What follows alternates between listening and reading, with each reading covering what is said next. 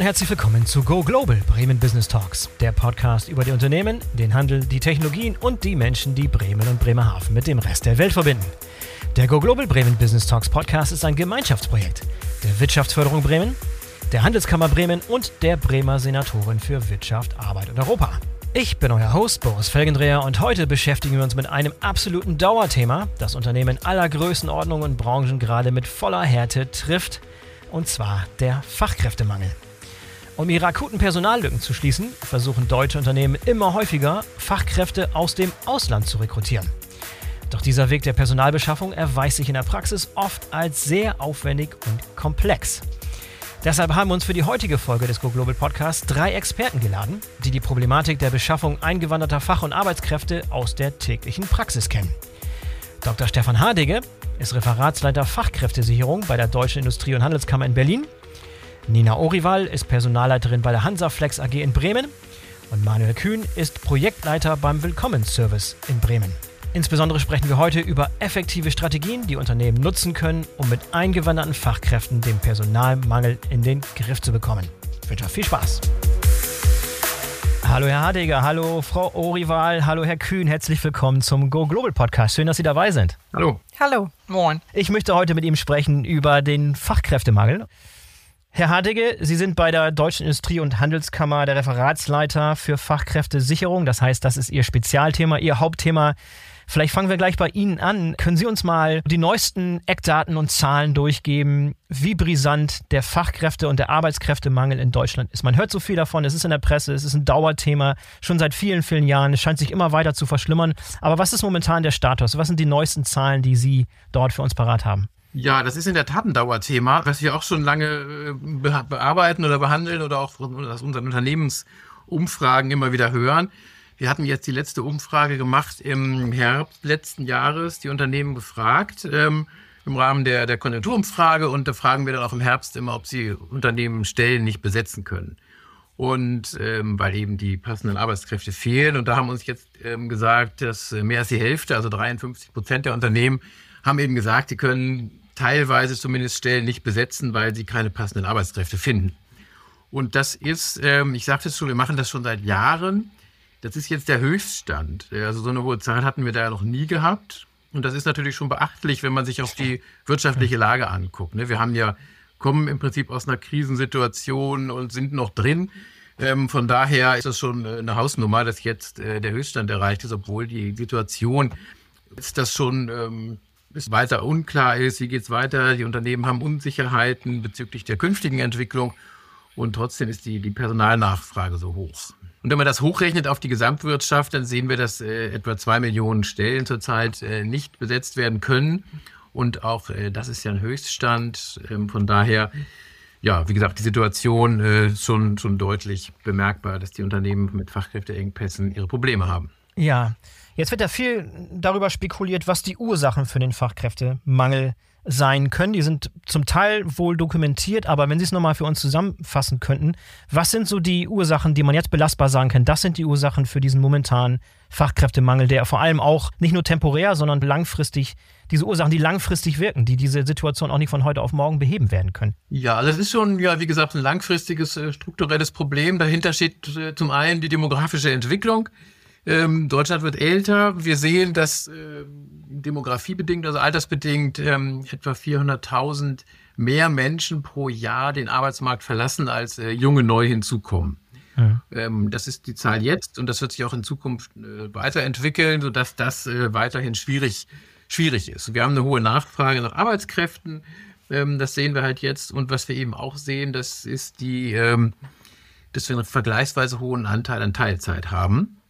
Mhm. Ähm, also von daher auch da, dass der, die, die, Zahl der Beschäftigten ja deutlich gestiegen ist in den letzten Jahren, aber die insgesamt äh, geleisteten Arbeitsstunden nicht, nicht genauso deutlich gestiegen sind. Und das sind natürlich alles Faktoren, die es äh, für die Unternehmen dann schwierig machen, ihre Aufträge abzuarbeiten, genug Leute zu finden, um eben das Angebot auch weiter aufrechterhalten zu können.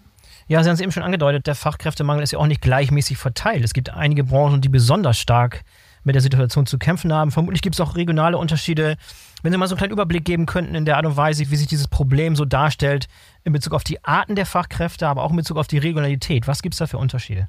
Ja, also das ist im Prinzip auch schon mittlerweile so, dass es äh, ganz, ganz viele Branchen betrifft. Schon, das ist sicherlich nicht, nicht flächendeckend, aber schon deutlich äh, viele Branchen auch betroffen sind, die früher eben auch nicht betroffen waren. Früher war es mal, sprach man vom, vom Ingenieurmangel, aber das ist ja mittlerweile, ähm, sehen wir das auch in, in, in Berufen oder in Branchen, wo es um weniger hochqualifizierte Beschäftigung geht. Ne? Das sind also, ob das Lkw-Fahrer sind oder auch im Bereich Gastronomie, ähm, ist, sind es äh, ganz viele Betroffene. Natürlich dann weiterhin die MINT-Berufe, also, also Naturwissenschaft, Mathematik, äh, IT-Berufe, Technikberufe, Pflegeberufe, Bau, das ganze Bauwesen, Elektrotechnik, Softwareentwickler. Also das ist im Prinzip eine große Bandbreite, die eben auch in vielen Unternehmen dann ähm, gesucht wird.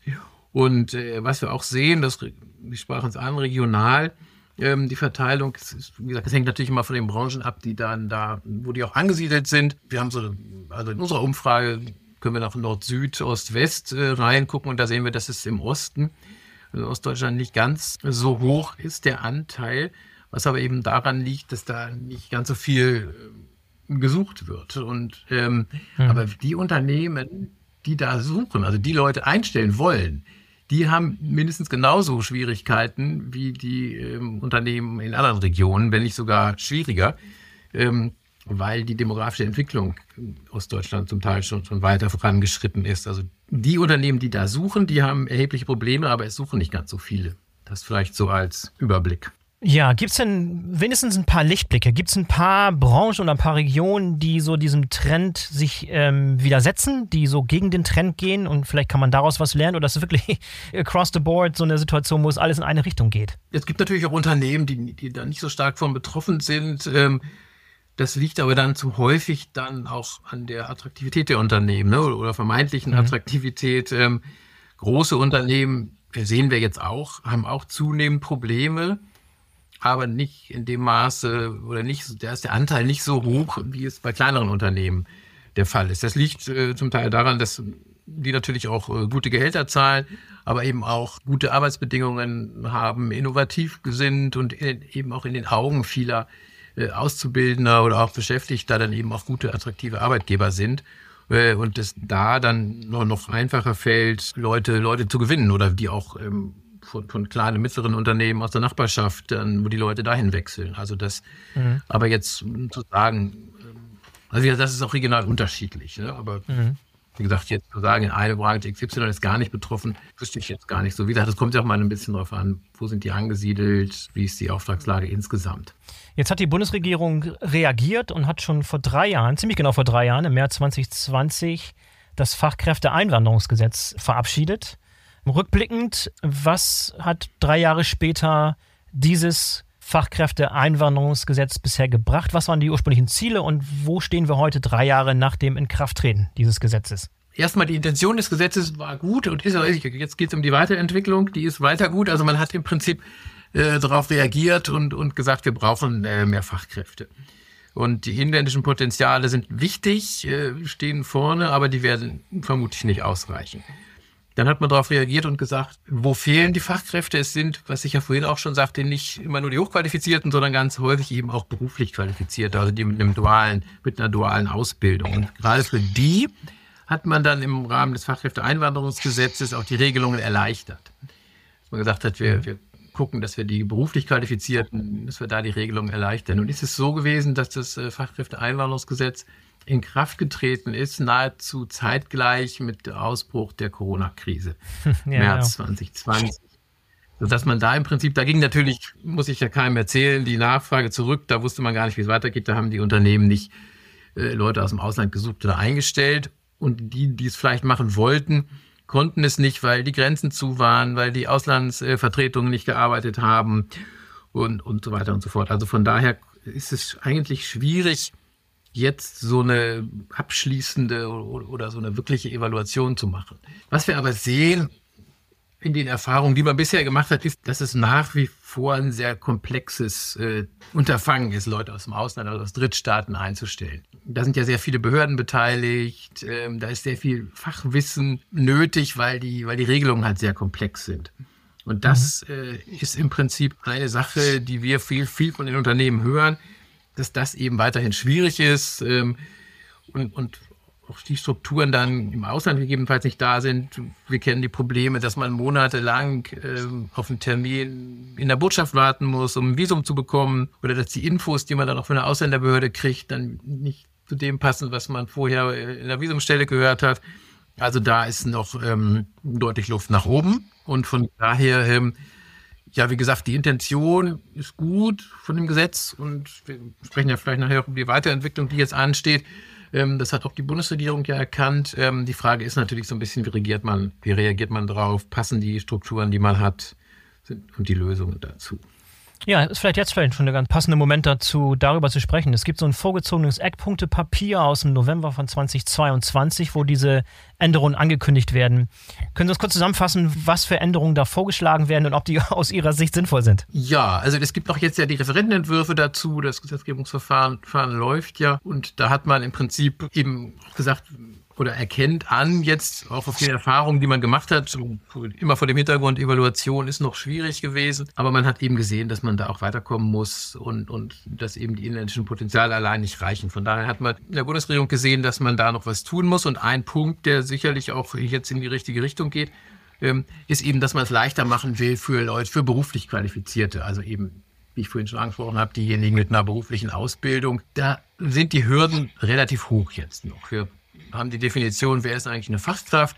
Das sind die, die einen äh, anerkannten Abschluss haben. Also da wird dann in Deutschland geprüft, ist, die, ist der, der Berufsabschluss aus dem Ausland gleichwertig mit einem in Deutschland. Und das ist ein nicht ganz einfaches Verfahren. Und wenn man sich eben anguckt, wir haben, haben ja in Deutschland ein sehr gutes Ausbildungssystem, aber das ist halt eben auch recht einzigartig international. Also dass viele qualifizierte Fachkräfte im Ausland, äh, die auch in Unternehmen arbeiten können, in Deutschland natürlich, aber die haben diese volle Gleichwertigkeit nicht.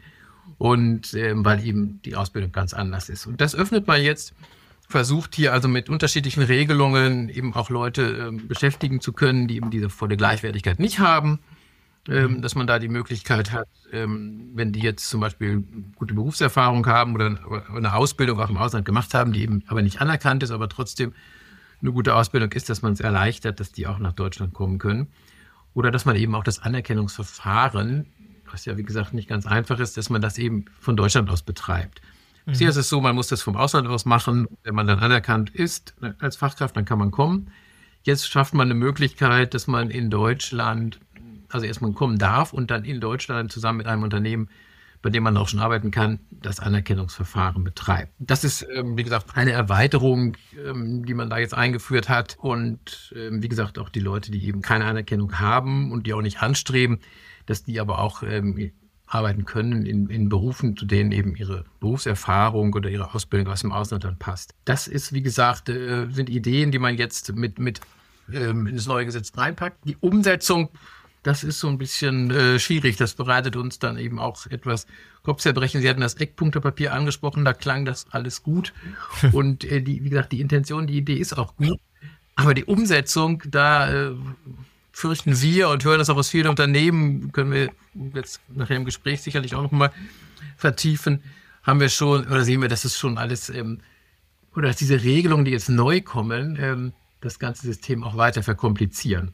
Woran liegt denn das, dass diese Umsetzung so schwierig ist? Liegt es daran, dass das, ähm, das ursprüngliche Gesetz, was jetzt auch angepasst wird, irgendwie ein bisschen weltfremd daherkam? Wurden vielleicht die Stimmen aus der Praxis nicht genug mit aufgenommen? Oder stellt sich raus, dass man so ein Gesetz erstmal in der Praxis testen muss, um rauszufinden, wo die ganzen Knackpunkte, wo die ganzen Probleme noch liegen? Wie würden Sie das beurteilen? Warum hapert es bei dieser Umsetzung so? Ja, ich, also ich habe das Gefühl gehabt im letzten Prozess und jetzt in dem halt eben auch wieder, will man alles im, im letzten Detail richtig regeln und lösen. Für jede, für jede Eventualität irgendwie sehr gefasst Sehr sein. deutsch, und, und, sehr deutsches Vorgehen. ja, ja und, und man macht es eben nicht so, wie es vielleicht in anderen Ländern, in Kanada oder so gemacht wird, wo man dann eine Regel hat und dann guckt man, ob sie funktioniert ähm, und dann sieht man, nee, funktioniert nicht und dann ändern wir das. Das ist so ein bisschen, glaube ich, die, die, die Angst, dass dann eben auch in, also in Deutschland dann, dass, dass die Falschen kommen und, und die dann im Sozialsystem landen das sind ja alles begründete Ängste, die man auch, äh, das will ja auch keiner, aber ja. ähm, die Regeln dann so kompliziert zu machen, um jede Eventualität auszuschließen, ähm, das, das macht es äh, in der Anwendung dann, glaube ich, sehr schwierig. Und wie gesagt, man, man macht jetzt nicht irgendwie ein Gesetz aus einem Guss, wo man sagt, wir brauchen jetzt diese drei Potenziale oder, oder Säulen und, und versucht es möglichst einfach äh, aufzuschreiben, dass auch ein KMU das versteht, was man jemanden einstellen möchte, sondern man hat jetzt neue Regelungen, die man in das bestehende Gesetz dazu packt. Und ähm, das macht das Ganze, wie gesagt, äh, kompliziert und auch die Verwaltungsstrukturen, die es umsetzen müssen, Ausländerbehörden beispielsweise, die sind ja auch, ähm, stehen da auch vor großen Herausforderungen. Die sind ja äh, mittlerweile auch schon äh, sehr ausgelastet und haben das, äh, haben natürlich auch viele Geflüchtete, die sie mit betreuen müssen. Und ja. da kommen jetzt auch nochmal gegebenenfalls diese Neuregelungen dazu. Und wie gesagt, da haben wir dann die Befürchtung, dass, äh, dass das in der, in der Praxis dann, dann doch hakt und, und nicht klappt und auch im Prinzip ähm, gerade die kleinen und mittleren Unternehmen da auch letztendlich nicht mehr durch, durchsteigen. Wen kann ich eigentlich einstellen und welche Voraussetzungen muss der mitbringen und an wen kann ich mich wenden und wie lange dauert das alles? Ähm, also das macht es macht es einfach in der Umsetzung schwierig. Perfekter Übergang vielleicht an Frau Orival. Frau Orival, Sie sind Personalleiterin bei der Hanseflex, einem Bremer Unternehmen aus dem KMU-Bereich, also eine Art von Unternehmen, das wir gerade äh, theoretisch besprochen haben. Wie, ähm, wie hat denn die Hansaflex mit dem Fach- und Arbeitskräftemangel momentan zu kämpfen? Vielleicht können Sie es nochmal aus Ihrer Sicht, aus der Praxis darstellen. Ja, sehr gern.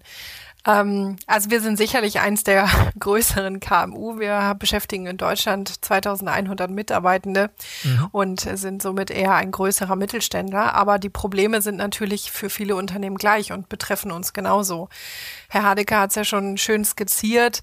Ähm, es ist bei uns eine ähnliche Entwicklung gewesen, dass wir erst in ja wirklich klassischen Mangelberufen, sei es hochspezialisierte IT-Fachkräfte, Ingenieure, das gespürt haben, dass es da zu Schwierigkeiten in den Besetzungslagen kommt. Und mittlerweile ist es eben von dieser klassischen Fachkräftebetrachtung hin zu einer wirklichen Arbeitskräftebetrachtung gekommen. Mhm. Also mhm. uns fehlen insbesondere auch Mitarbeiterinnen und Mitarbeiter aus dem gewerblichen Bereich, in logistischen Berufen, in wirklichen Servicebereichen. Also wir haben eine große äh, Anzahl an Service-Mitarbeiter, die also im After-Sales-Bereich Hydraulik, Schlauchleitungen ähm, austauschen, Kundenmaschinen warten und reparieren.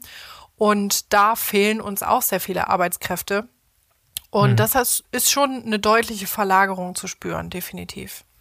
Ja, und haben Sie erste Erfahrungen gemacht beim Einstellen, beim Rekrutieren von Fachkräften, die eingewandert sind? Ja, tatsächlich. Also wir haben sowohl Kollegen im Ausland versucht zu akquirieren. Das ist immer besonders schwierig, weil sie natürlich mit als deutsche Arbeitnehmer zwar eine gewisse Attraktivität mitbringen, aber je nach Job und Branche und, und Bekanntheitsgrad des Unternehmens natürlich in Deutschland vielleicht eine gewisse Strahlkraft haben, im Ausland aber eher weniger. Mhm. Ähm, was wir auch gemacht haben, ist natürlich äh, Fachkräfte Fachkräfte, die ähm, von sich aus schon nach Deutschland kommen wollten, ähm, hier im Unternehmen eingestellt haben. Und das äh, kann ich schon sagen, das ist einfach ein Riesenaufwand für die Unternehmen, ähm, bei dem so viel dranhängt, weil aus meiner Perspektive und das, was mein Team bisher so betreuen musste, einfach so unglaublich viele bürokratische Schritte mit unterschiedlichen Behörden da dranhängen. Mhm. Um mal ein ganz praktisches Beispiel zu geben. Ähm, Sie können einen Arbeitsvertrag nur abschließen, wenn Sie einen deutschen Wohnsitz haben, wenn Sie aber, in, Sie bekommen aber keine Wohnung, wenn Sie keinen Arbeitsvertrag haben, Sie können kein Bankkonto eröffnen. Also mhm. da sind so viele Zahnräder, die ineinander greifen müssen und wo Sie als Unternehmen eben nicht nur ihr klassisches Geschäft äh, Recruiting, Arbeitsvertrag, Onboarding machen und dann möglichst jemanden gut in einen neuen Job begleiten, sondern sie müssen eine ganz andere soziale Unterstützung bereitstellen und bei der Wohnungssuche helfen, bei der Integration und das nimmt natürlich auch sehr viel mehr Zeit in Anspruch. Dafür sind viele Unternehmen auch gar nicht ausgerichtet und aufgestellt und die Kapazitäten sind natürlich auch nicht immer da und die die Expertise fehlt natürlich manchmal auch. Und da haben wir sehr gute Erfahrungen gemacht, dass das sehr gut geklappt hat. Wir haben aber leider auch schlechte Erfahrungen gemacht, dass das eben leider gar nicht geklappt hat. Und beides ist so die Realität. Aus unternehmerischer Sicht, ich sag mal, wenn man die Wahl hat, versucht man es immer ein bisschen zu umgehen.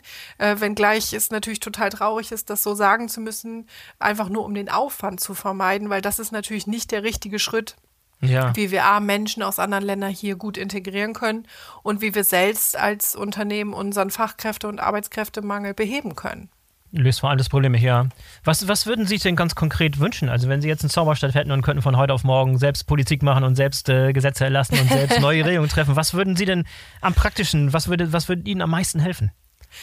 Also tatsächlich kann ich ja jetzt erstmal nur für meine berufliche Rolle sprechen und auch da sind Unternehmen natürlich sehr unterschiedlich, aber aus unserer Perspektive wäre es sicherlich eine zentrale Stelle, die dann ähm, weiterführend sich um behördliche Themen auch kümmert und dass man auch bei den Behörden ein bisschen mehr das Gefühl hätte, dass die das auch wollen und nicht nur, es ist im Moment so ein bisschen der Gefühl der Verhinderungshaltung. Man kriegt immer sehr schnell gesagt, was, was alles nicht geht, aber selten, was denn geht. Ähm, mhm. Und da will ich keinem Einzelnen irgendwas Böses unterstellen. Ich glaube, es ist auch manchmal die Sache und Rechtslage, die es eben so schwierig macht. Aber wenn das einfacher wäre, also zentrale Ansprechpartner und einfach genau wie Sie es eben auch gesagt haben, Herr Hardecke, so ein bisschen mehr Try and Error. Was könnten wir denn schon mal machen? Das würde, glaube ich, vielen Unternehmen helfen. Ja, Herr Herdecke, vielleicht können Sie noch mal darauf eingehen, was Sie vorhin schon mal kurz angesprochen hatten. Sie hatten Vergleiche aus dem Ausland erwähnt. Sie hatten Kanada erwähnt.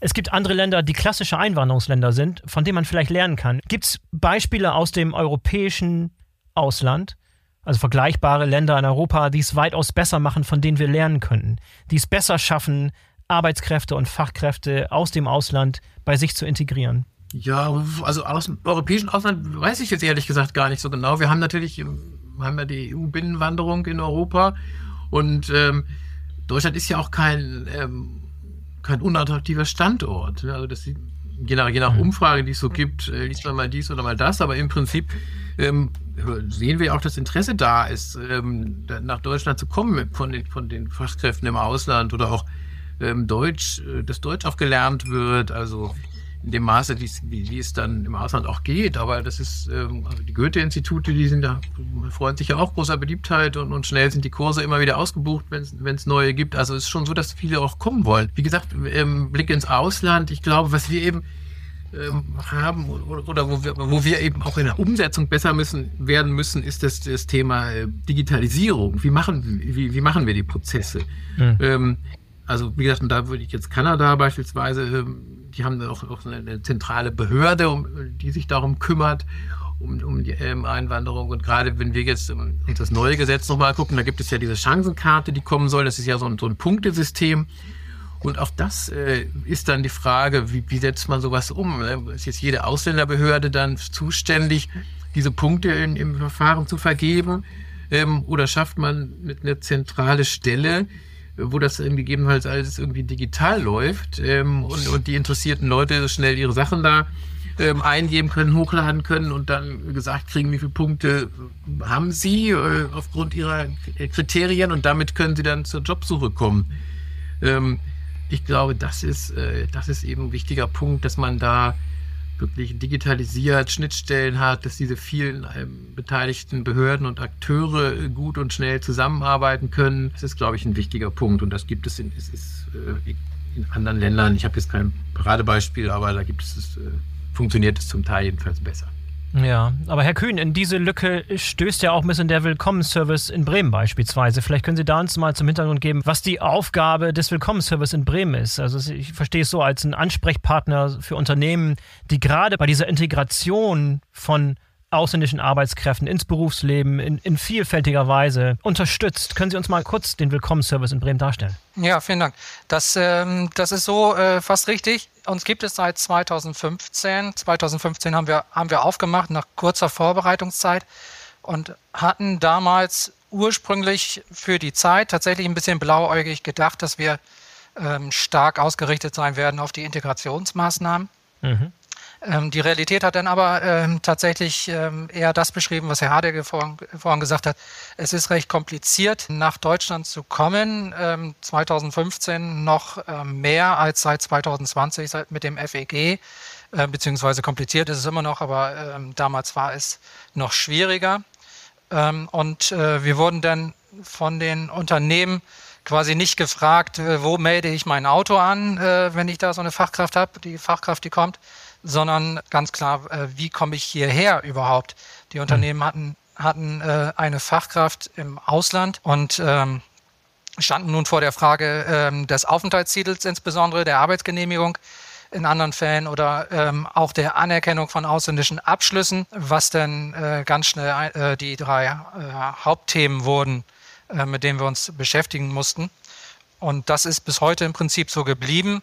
Wir sind Ansprechpartner in der Tat für unternehmerische Belange in der Fachkräfteeinwanderung, können aber selber äh, keine Aufenthaltstitel ausstellen. Das ist in anderen Kommunen, Ländern teilweise anders. Wir sind aber nicht bei der Ausländerbehörde angesiedelt, sondern sind äh, von der Wirtschaftsförderung, sind im Haus der Handelskammer angesiedelt äh, im Unternehmensservice Bremen und äh, unser Geld kommt hauptsächlich äh, vom Förderprogramm IQ, also ein Bundesprogramm. Und äh, wir sind quasi Lotse und Berater in dem Prozess. Und das wird auch recht stark nachgefragt. Wenn man jetzt 2020 sieht, hat Herr Hardege schon erwähnt, äh, war dann, äh, oder Sie haben es glaube ich erwähnt, kam dann Corona. Dann ging es ein bisschen zurück und seit 2022, letztes Jahr, hat es wieder stark angezogen, dass die Menschen wieder reisen können, dass die Unternehmen suchen, auch im Ausland suchen, noch nicht so, wie sie es machen könnten oder bräuchten, aber, aber schon verstärkt.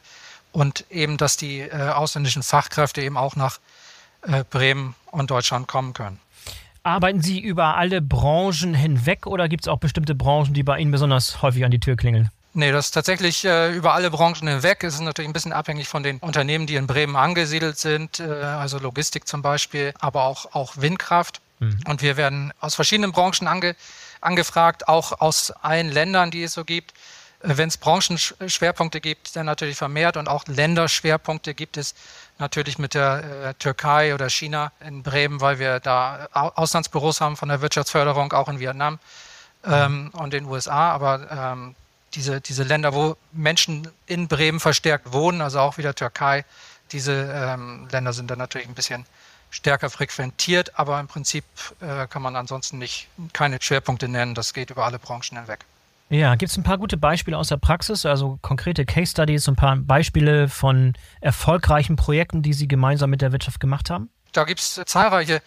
Ähm, wir haben ein Sonder Sonderfall war zum Beispiel mal vor ein paar Jahren, dass wir ähm, einen runden Tisch eingerichtet haben mit dem Unternehmen, das Probleme hatte für verschiedenste äh, Menschen, die hier äh, eingestellt wurden nach dem Studium, ausländische Fachkräfte, die hier studiert haben ähm, die haben danach 18 Monate äh, Jobseeker-Visa und ähm, dann äh, muss das verlängert werden.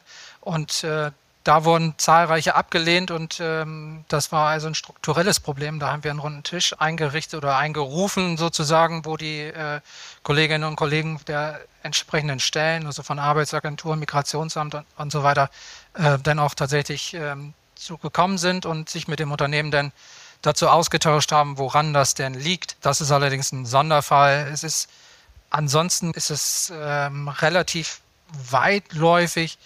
Äh, das hat übrigens damals auch geklappt, ähm, weil wir das Problem identifiziert haben und dann ähm, konnte das auch äh, gelöst werden. Ansonsten geht es meistens darum, dass, dass die Unternehmen äh, eine ausländische Fachkraft haben und da denn nicht wissen, wie sie weiterkommen mit der Anerkennung des ausländischen Abschlusses äh, oder eben den Aufenthalt, ähm, denn entsprechend da an den Stellen Fragen haben. Das sind ganz unterschiedliche Sachen. Wir kriegen aber vor allem die schwierigen Fälle natürlich. Ne? Mhm. Die, die einfachen Fälle, die sind relativ schnell abgearbeitet und dann, äh, dann läuft das. Wir kriegen aber vor allem auch Fälle, äh, wo es denn nicht läuft, äh, wo es eventuell am Ende auch gar keine Lösung gibt, ähm, wo man sagen muss, ähm, das Aufenthaltsgesetz gibt das nicht vor, wird es vielleicht auch nicht vorgeben in der Änderung. Also zum Beispiel hatten wir äh, Windkraftfachleute oder Techniker sind es in dem Fall aus, ähm, aus dem Drittstaat, die hierher kommen sollten. Windkrafttechniker ist eine Weiterbildung, äh, keine Ausbildung. Man muss mhm. aber für ein, für ein äh, über das Fachkräfteeinwanderungsgesetz mindestens eine Ausbildung nachweisen. Und ähm, da muss man eben am Ende sagen, ja, wir brauchen zwar Windkraftleute, aber in diesem Fall hat es halt nicht funktioniert das sind eben auch äh, Schwierigkeiten, auf, auf die wir dann stoßen. Ja, ist der Service, den Sie anbieten, ist der allgemein bekannt in der bremischen Wirtschaft oder ist da noch Nachholbedarf? Äh, ist das vielen klar? Denn ich glaube, wenn viele Unternehmen wissen würden, dass so ein Service zur Verfügung steht, dann würde man vielleicht ausländische Arbeitskräfte auch eher mal in Betracht ziehen. Situationen, die Frau Oriwal gerade beschrieben hat, wo einige schon resigniert den Kopf in den Sand stecken und sagen, das ist uns zu kompliziert. Wenn man wüsste, was für Hilfestellungen existieren, dann wäre die Sache vielleicht einfacher. Haben Sie das Gefühl, dass es schon angekommen ist, bei denen, wo es ankommen soll? Ausbau, Ausbaubedarf gibt es natürlich immer. Es ist, ja. äh, weiß wahrscheinlich nicht jeder und jede, äh, dass es uns gibt. Für uns war es ähm, ganz wichtig, wir haben am Anfang versucht, Klinken zu putzen und waren auf Messen und so weiter. Das hat aber damals noch nicht so richtig äh, Anklang gefunden, weil die Unternehmen vor allem auf uns zugekommen sind, wenn sie eine Fachkraft haben. Ansonsten geht das da rein, da raus. Ähm, das ist zwar schön, dass es uns gibt, aber das, äh, die Bedarfe waren damals auch noch ein bisschen andere.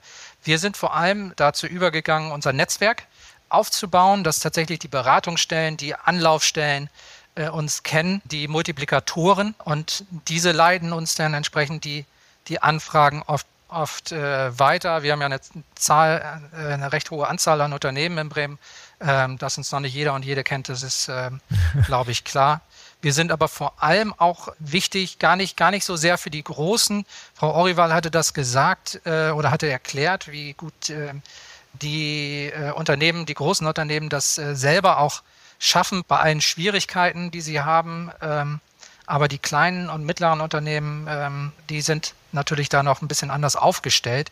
Wenn man mehrere Fachkräfte bereits aus dem Ausland geholt hat und dennoch eventuell aus dem gleichen Bereich, dann kennt man sich einigermaßen aus. Bei den kleinen und mittleren, die, die dann vielleicht mal eine oder, oder zwei brauchen, äh, ist, sieht das natürlich noch ein bisschen anders aus. Und das ist vor allem ein, ein Bereich, ähm, auf den, den wir schielen. Und nicht zuletzt so, eine, ähm, so ein Podcast, wie wir ihn gerade machen, trägt natürlich dazu bei, dass, dass man äh, ja. von uns weiß. Auf jeden Fall. Herr Kühn, wenn ich da kurz äh, drauf äh, eingehen darf, weil ähm, genau das ist ja das Thema. Jetzt gibt es einen Willkommenservice in Bremen. Das ist super. Das ist ein tolles Angebot. Und ja, ich bin bei Ihnen. Das muss noch viel präsenter werden. Ähm, Netzwerk ist sicherlich genau der richtige Schritt da. Aber jetzt sind Unternehmen ja häufig so strukturiert wie wir auch. Wir stellen ja die Fachkraft gar nicht zwingend in Bremen ein, auch wenn ich selber in Bremen sitze. Mhm. Das heißt, ich brauche dann das gleiche Angebot in München. Und da geht schon die Schwierigkeit dann los, dass diese ganze Organisation drumherum immer in jedem Bundesland, in jedem Landkreis, manchmal sogar in jeder Gemeinde einfach immer unterschiedlich läuft. Und sie können einfach, sage ich mal, erlerntes Verhalten, ah, da hat so und so gut geklappt, da mussten wir uns da und da darum kümmern, nicht als, sage ich mal, Blaupause auf den nächsten Fall übertragen.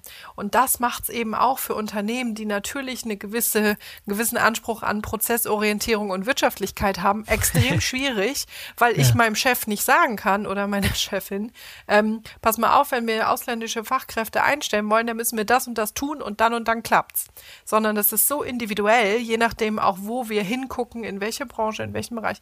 Und das, glaube ich, ist so ein bisschen der Aufhänger, wovor viele Unternehmen auch zurückschrecken. Das ist ja ein sehr, sehr guter Punkt. Ja, Herr Hartege, da können Sie vielleicht noch was zu sagen. Sie haben die bundesweite Brille auf. Ist das wieder ein Argument dafür, dass man das irgendwie doch zentralisieren sollte, dass das doch irgendwas äh, ein bundesweiter Ansprechpartner ist? Oder ist das eine Illusion, weil vieles einfach auch in den Behörden und in den Kommunen vor Ort einfach die Regeln einfach komplett anders sind? Also ich glaube, man bräuchte die Ansprechpartner ähm, auf regionaler Ebene, ne? Oder, oder jedenfalls ähm, in, in größeren Städten oder, so. Also, dass man, einer für ganz Deutschland, das ist natürlich schwierig, aber eben gerade diese Ansprechpartner vor Ort oder auch diese Unterstützungsstrukturen, Welcome Center, wie auch immer die heißen, das ist, glaube ich, schon wichtig, dass man da ein flächendeckendes Angebot äh, sozusagen hat und dann auch den Unternehmen da geholfen wird und dass da beraten werden kann, ähm, wo es um Beratung geht, aber dass eben auch in, in solchen Ansprechstellen ähm, dann auch äh, wirklich unterstützt wird. Ne? Nicht nur beraten wird, sondern dass die Leute sich dann gegebenenfalls auch kümmern, um mit den Behörden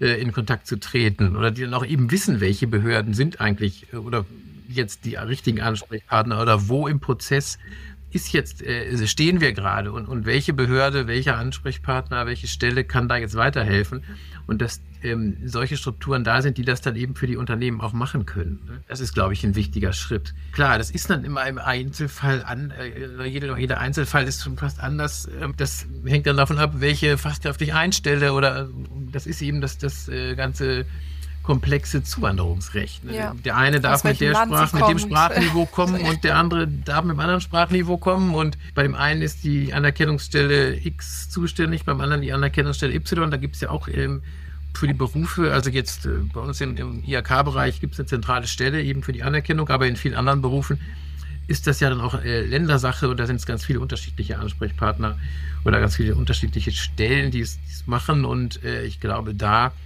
die Unternehmen stärker ähm, an die Hand zu nehmen und zu unterstützen, wäre, glaube ich, auch, ähm, auch wichtig. Ja, Herr Köhn, wie handhaben Sie das denn? Ähm, ist der Willkommenservice Bremen im engen Austausch mit vergleichbaren Angeboten in anderen Regionen und Bundesländern? Willkommenservice Hamburg oder Berlin oder wie auch immer. Und äh, wie, wie, tauscht man sich aus? Und sind Sie in der Tat auch ähm, bei so einem Problem, wie es Frau Oriwal gerade beschrieben hat, wo Sie im, im Prinzip bundesweit einstellen und die Behördengänge und die Prozesse überall anders zu sein scheinen? Wie gehen Sie damit um? Sind Sie auch da behilflich bei Unternehmen, die über die Landesgrenzen und Bundeslandgrenzen hinweg operieren müssen?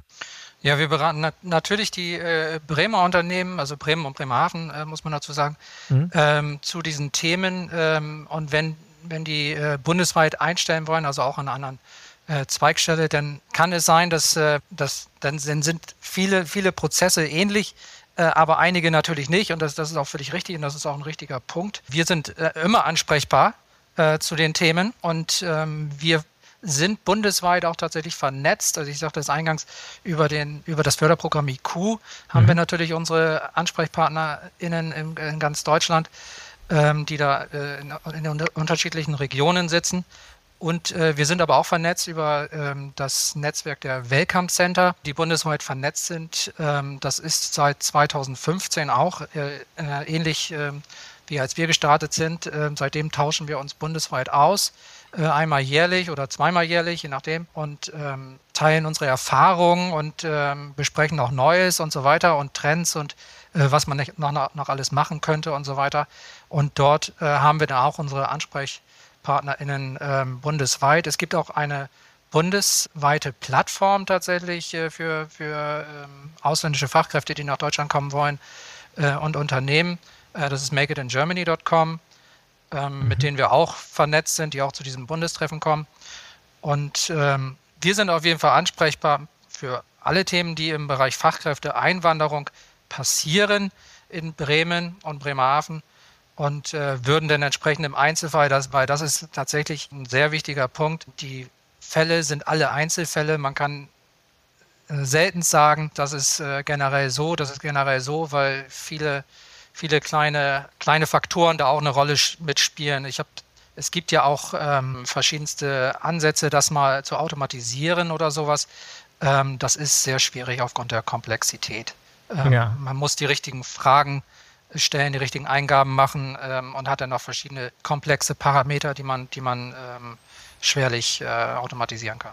Ja, was wäre denn dann der Ratschlag für ein Unternehmen wie das von Frau Orival? In Bremen ansässiges Unternehmen, was allerdings bundesweit einstellt, auch verschiedene Rollen, gerne aus verschiedenen ausländischen Zuwanderungsländern. Wie ist da der Weg? Wie, wie gehe ich vor? Direkt über Sie und Sie stellen dann die Kontakte zu weiteren Willkommensservice-artigen Beratungen in anderen Regionen zur Verfügung? Oder wie würden Sie vorgehen anstelle von Frau Orival? Also wir würden auf jeden Fall jeden Einzelfall äh, besprechen mit den äh, mit dem zuständigen Unternehmen, ähm, äh, je nachdem, was die Anfrage ist. Das muss man dann im Einzelfall gucken. Aber wir sprechen dann, wir sprechen jeden Fall einmal durch. Äh, ein wichtiger Punkt, äh, auf den ich jetzt noch gar nicht eingegangen bin, den, den, den Sie anfangs erfragt hatten und Frau Horival auch schon darüber berichtet hatte, ist ja auch noch der Integrationsbereich.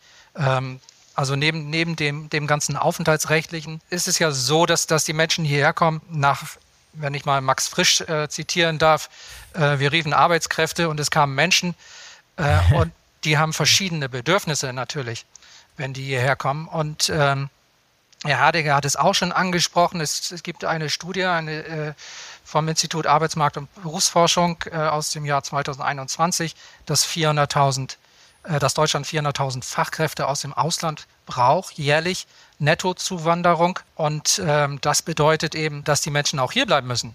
Wenn die mhm. Leute kommen und danach wieder weg sind, dann ist das, äh, ist das natürlich schwierig. Ähm, wir hatten jahrelang die Vorstellung in Deutschland, dass wir relativ billige Arbeitskräfte aus dem Ausland holen, wenn hier keine mehr sind. Das ist aber lange überholt, äh, wenn es überhaupt schon mal richtig war. Ähm, ähm, was ich bezweifeln würde. Aber dieser Prozess kostet auch Geld in der Regel, kostet Ressourcen, kostet ähm, Aufwand, mhm. den, man, den man betreiben muss. Man braucht, wenn man es dann wirklich äh, gut machen will. Es, es, gibt natürlich andere Fälle, wo es, äh, einfach nur darum geht, dass die Menschen kommen und dann läuft das schon irgendwie, aber, aber eigentlich müssten, müssten die Leute betreut werden. Äh, sie müssten tatsächlich Deutsch lernen für die Teilhabe, die gesellschaftliche Teilhabe, die betriebliche Teilhabe. Es muss ein bestimmter Onboarding-Prozess im Unternehmen eingerichtet werden, was sich vielleicht ein bisschen unterscheidet von dem deutschen Onboarding-Prozess, äh, wenn man Menschen hier hat, die hier schon leben. Vieles davon hat Frau Oriwal auch schon angesprochen. Wohnungssuche, Bankkonto und so weiter für die gesellschaftliche Teilhabe. Das ist alles notwendig, wo die Leute Unterstützung brauchen, wenn die zum Beispiel hierher kommen sollen äh, und dann erst hier eine Wohnung gesucht werden soll von den, von den Fachkräften selber, ist das natürlich sehr schwierig.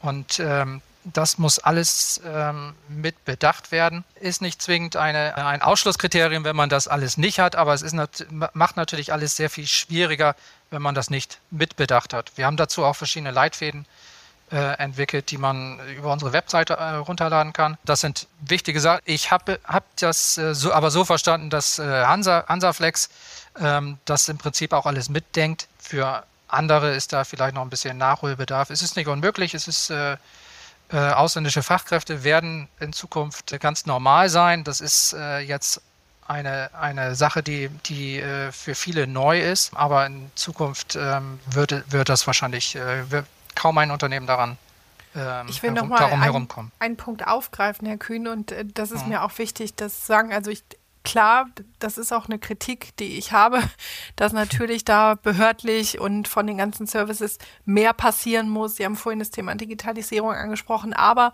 und das ist auch wirklich nochmal ein wichtiger Punkt, auch die Unternehmen müssen sich natürlich noch mehr öffnen. Ne, genau wie Sie es gesagt haben, das bedarf auch eben, äh, dass ich Kräfte abstelle dafür, die Integration betreiben, dass ich natürlich eine andere Art von Onboarding mache, dass ich vielleicht für Deutschkurse auch Arbeitszeit in der Arbeitszeit anbiete. All das tun wir und ich weiß auch, dass es viele andere Unternehmen tun. Ich weiß aber auch, dass es Unternehmen gibt, die sagen, ja, das ist irgendwie nicht meine Aufgabe und das sollen die mal schön selber sich kümmern. Und ich glaube, so wird es nichts äh, mit der Integration. Und da würde ich schon auch noch einen Appell an die Unternehmen richten wollen, zu sagen, das ist machbar, das ist aufwendig und zeitintensiv, ja, aber es ist machbar, aber man muss es eben auch wollen.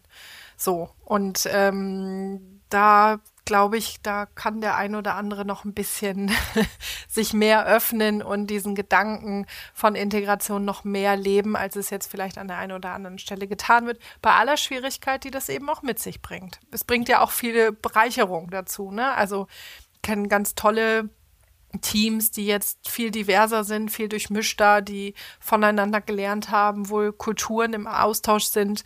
Und das hat unsere Firma in vielen Bereichen auch sehr beflügelt. Ähm, aber man muss es eben ein Stück weit auch wollen. Das ist so. Ja, vor allem wird es wahrscheinlich zunehmend auch in der Zukunft zum Wettbewerbsvorteil werden. Also wenn ich es als Unternehmen nicht verstehe, ausländische Fachkräfte zu rekrutieren und zu integrieren, dann habe ich das Nachsehen. Gerade wenn sich diese Situation am Arbeitsmarkt noch verschärfen sollte, wovon ja mal auszugehen ist. Und das wird keine Situation sein, die wir in den nächsten drei, vier, fünf Jahren lösen, sondern wir müssen auf Dauer eine Situation kommen, wo Unternehmen wissen, wie man ausländische Arbeitskräfte integriert und alles Mögliche in Bewegung gesetzt wird, dass es den Firmen so einfach wie möglich gemacht wird. Das ist vielleicht so ein bisschen, ein bisschen mein Fazit. Vielleicht noch abschließend, Herr Hardige, ein paar Dinge, die wir noch vergessen haben, ein paar Gedanken, die Sie noch abschließend den Zuhörer mit auf den Weg geben wollen? Ja, nochmal anknüpfend. Also ich, ja, wie gesagt, das ist, glaube ich, ein wichtiger Punkt, dass, dass man eben diese, die, das Thema Integration von Anfang an mitdenkt. Und das, wie gesagt, machen die Unternehmen ja auch schon viel, aber ähm, auch da ist sicherlich, äh, sind sicherlich Unterstützungsstrukturen äh, wichtig und wichtig und nötig. Und haben wir auch jetzt hier besprochen und, und gerade äh, Welcome Center oder, oder auch das ist eben nicht, nicht damit getan, dass dann der, der, der, der Arbeitsvertrag unterschrieben ist und, und, und derjenige im, im, im Betrieb ist, sondern das geht dann halt auch weiter. Ne? Und das ist, ähm, ob es um, um Spracherwerb dann geht, ähm, den man sicherlich im Ausland schon anfangen kann, dass man da schon, schon Angebote hat, dass im Ausland schon angefangen wird oder unterstützt wird mit Spracherwerb. Aber das muss, wie gesagt, dann ja weitergehen in Deutschland. Ähm, auch, auch betriebsspezifisch dann, dass man, dass man da die Strukturen auch hat ne? und auch da wieder Flexibilität. Also ähm, das mag in Großstädten funktionieren, aber auf dem Land ist es dann schwierig, dann einen Sprachkurs voll zu kriegen, der dann die genug Teilnehmerzahlen hat, ähm, damit das dann funktioniert. Und da muss man, glaube ich, auch dann flexible Lösungen haben, digitale Lösungen haben, dass es dann eben auch äh, für die Unternehmen einfach einfacher ist, ähm, die, die neuen Mitarbeitenden zu unterstützen. Ja. Herr Kühn, wenn Sie einen Blick nach vorne werfen, wie wird sich der Willkommensservice in Bremen in den kommenden Jahren entwickeln? Was ist da noch angedacht? Was haben Sie schon für konkrete Pläne oder wie kann man dieses Konstrukt noch weiterdenken? Gerade auch vor dem Hinblick, dass uns dieses, dieses Problem, was wir heute ausgiebig beschrieben haben, auf lange Zeit nicht loslassen wird. Das heißt, wir müssen unsere Fähigkeiten verbessern. Äh, wie wird sich der Willkommensservice in den kommenden Jahren darauf einstellen und daraufhin verändern? Das ist ein guter, guter Punkt. Wir sind tatsächlich äh, dabei, diesen, äh, diesen Bereich auszubauen. Die Integrationsunterstützung und Begleitung, das ist, ähm, wir hatten es eben ja schon ein paar Mal gehört, braucht starke Kapazitäten, viele Kapazitäten. Ähm, da ist eine 1 zu 1 Betreuung ähm, natürlich äh, wäre schön, aber durch den Willkommensservice selber natürlich nicht leistbar, weil, weil man dafür diverse Leute bräuchte äh, um das ab, abzudecken. Was wir versuchen, ist tatsächlich ähm, so eine Art Patinnen- oder Mentorinnen-Programm aufzubauen, wo wir ähm, Menschen aus den Unternehmen ansprechen wollen ähm, und äh, begleiten wollen, die dann Multiplikatoren werden und äh, die äh, ausländischen Fachkräfte dann in dem Betrieb oder eben außerhalb des Betriebes ähm, begleiten und an den verschiedenen Punkten, die schwierig sind äh, oder die Begleitung brauchen, denn Ansprechpartner sind. Wir wiederum sind dann Ansprechpartner für die äh, Multiplikatoren. Und ähm, da arbeiten wir momentan an einem Leitfaden, der hoffentlich dieses Jahr fertig wird, um das dann entsprechend äh, zu unterstützen und Unternehmen dann dazu anzusprechen, äh, diese Patinnen oder Mentorinnen selber aufzubauen. Tolles Schlusswort. Ich werde auf jeden Fall eine ganze Reihe an interessanten Links in den Shownotes unterbringen zu zusätzlichen Ressourcen, die unsere Zuhörer in Anspruch nehmen können und auch vielleicht selber mal beim Willkommensservice in Bremen vorbeischauen oder vielleicht auch direkt sich an Frau Orival wenden und mal aus der Praxis ein paar Gedanken austauschen. Auf jeden Fall, Herr Hadegge, Frau Orival, Herr Kühn, vielen, vielen Dank fürs interessante Gespräch heute. Ich hoffe, die Zuhörer haben einiges dazugelernt bei diesem interessanten Thema, was uns, wie bereits erwähnt, für die nächsten Jahre, vielleicht auch Jahrzehnte nicht, nicht loslassen wird. Das heißt, am besten jetzt schlau machen, jetzt auf die Situation schon vorbereiten. Vielen Dank für das Gespräch heute. Vielen Dank. Ebenso vielen, ja, vielen Dank. Dank. So, das war der Go Global Podcast zum Thema Fachkräftemangel und Fachkräfteeinwanderung. Wenn ihr weitergehende Informationen benötigt, findet ihr entsprechende Links in den Shownotes dieser Sendung. Für heute sage ich Tschüss und auf Wiederhören. Bis zum nächsten Mal. Euer Boris Felgendreher.